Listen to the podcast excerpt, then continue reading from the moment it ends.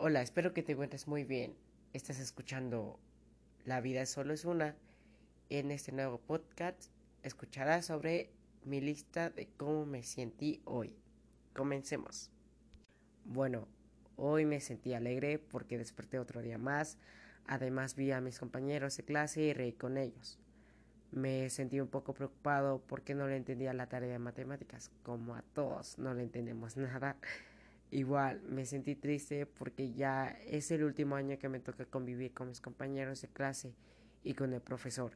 Además sentí muy feo al ver que el profe tendrá nuevos alumnos con otros talentos y se despedirá de nosotros. Y a mis compañeros porque ya no nos vamos a ver.